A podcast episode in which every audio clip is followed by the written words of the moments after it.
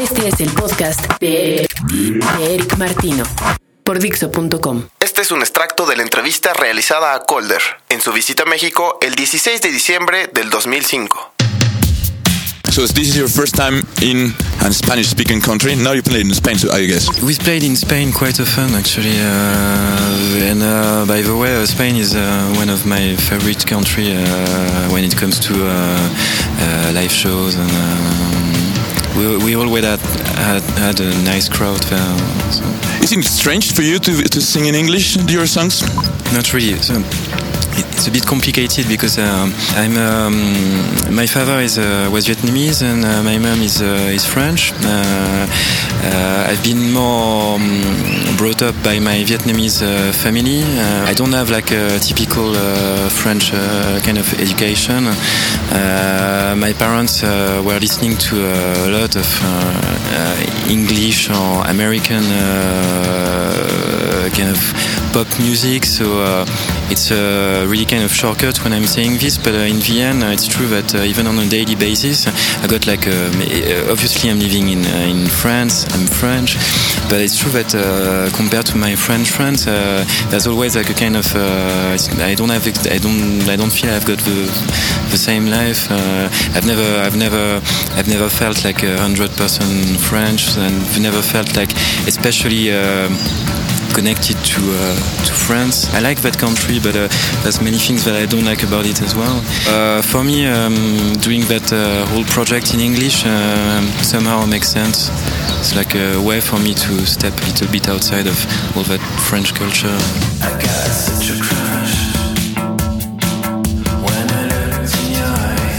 And what about the visuals? Do you use the visuals live? Are we going to see visuals tonight? No, I've tried it. We've tried it once. Uh, I was not. Um, I was not convinced uh, by the idea before trying it, and uh, was even less convinced uh, after we, we tried it. Uh, me, for example, I don't come from a club culture. When I, when I was long, when I was younger, when I was a teenager, uh, I never went to to club. I come from a live show or geeks culture. every time I was going out for some music reason, it was like to see a band playing live. And for me, when I when I when I go and see a band play live. I want to see just the band. I don't care about I don't care about visuals I don't care about video projection or all that sort of things. And how would you um, describe how's your band life? Where's the best asset of the band? Um, basically, we are four people on uh, four people on stage. Uh, one guitar player, one bass player, one drummer, and I'm taking care of the electronic and I'm singing. Uh, the main difference between the record and uh, and uh, and the live show is that the record is obviously like a studio record. It's uh, an electronic record. The sound is like really kind of uh, sophisticated in a way. It's simple but kind of sophisticated and uh, it's smooth. And uh, on when it comes to uh, live shows, it's much more rough and more rocky as well. What I like in music is when it sounds awkward and when it sounds bizarre, and when it sounds different and when it sounds almost a bit weird. And um, yeah, I kind of like that. Yeah, when the harmonies and where the music, uh, when you have the impression that it's kind of alien in a way. Las, las, nuevas formas de, las nuevas formas de expansión. Dixo.com solo pueden ser escuchadas en la primera estación de opinión real. Dixo.com. Ya no debería sorprender a nadie el que una sola persona se encargue de todo en un disco. Que componga, interprete, busque, masterice, diseño, etc. Sin embargo, hay un par de estos hombres renacentistas que merecen especial respeto y admiración. Mark Nguyentan tiene 30 años y dos álbumes en su currículum. A pesar de ser francés, su sonido está perfectamente adaptado al estilo universal de Nueva York. Personalmente siempre he sentido que su sonido es mucho más Suicide o hasta un poco Lou Reed que Joy Division. Sin embargo, en la mayoría de los reviews parece ignorarse las primeras comparaciones que yo hice para centrarse siempre en la última. Pero en este podcast yo de hecho quiero pensar en una tercera que para mí ha cerrado el círculo. Al iniciar este track sería muy difícil no pensar en el reggae electrónico digi-dub de mediados de los 80s. Trevor Horn seguramente estaría orgulloso de escuchar lo que Calder ha hecho para este segundo álbum, pero el atractivo es su fusión con un espíritu oscuro, elegante casi fashionista y perfectamente sincronizado para el caminar de sensuales figuras con cuerpos que son tan estilizados como una ilustración. Esa característica, durante mucho tiempo, solo podía pertenecer a Grace Jones. Si cuando escuchen este track no terminan moviendo la cabeza en señal de afirmación al ritmo, me temo que deberían preocuparse por ser víctimas de una avanzada y crónica incapacidad de sensibilidad a las bajas pasiones de la más extravagante decadencia. Soy Eric Martino, este es mi podcast en Dixo.com y me pueden escribir a Eric, que se escribe E-R-I-C-H, eric, arroba, Dixo.com. Hasta la próxima. C O L D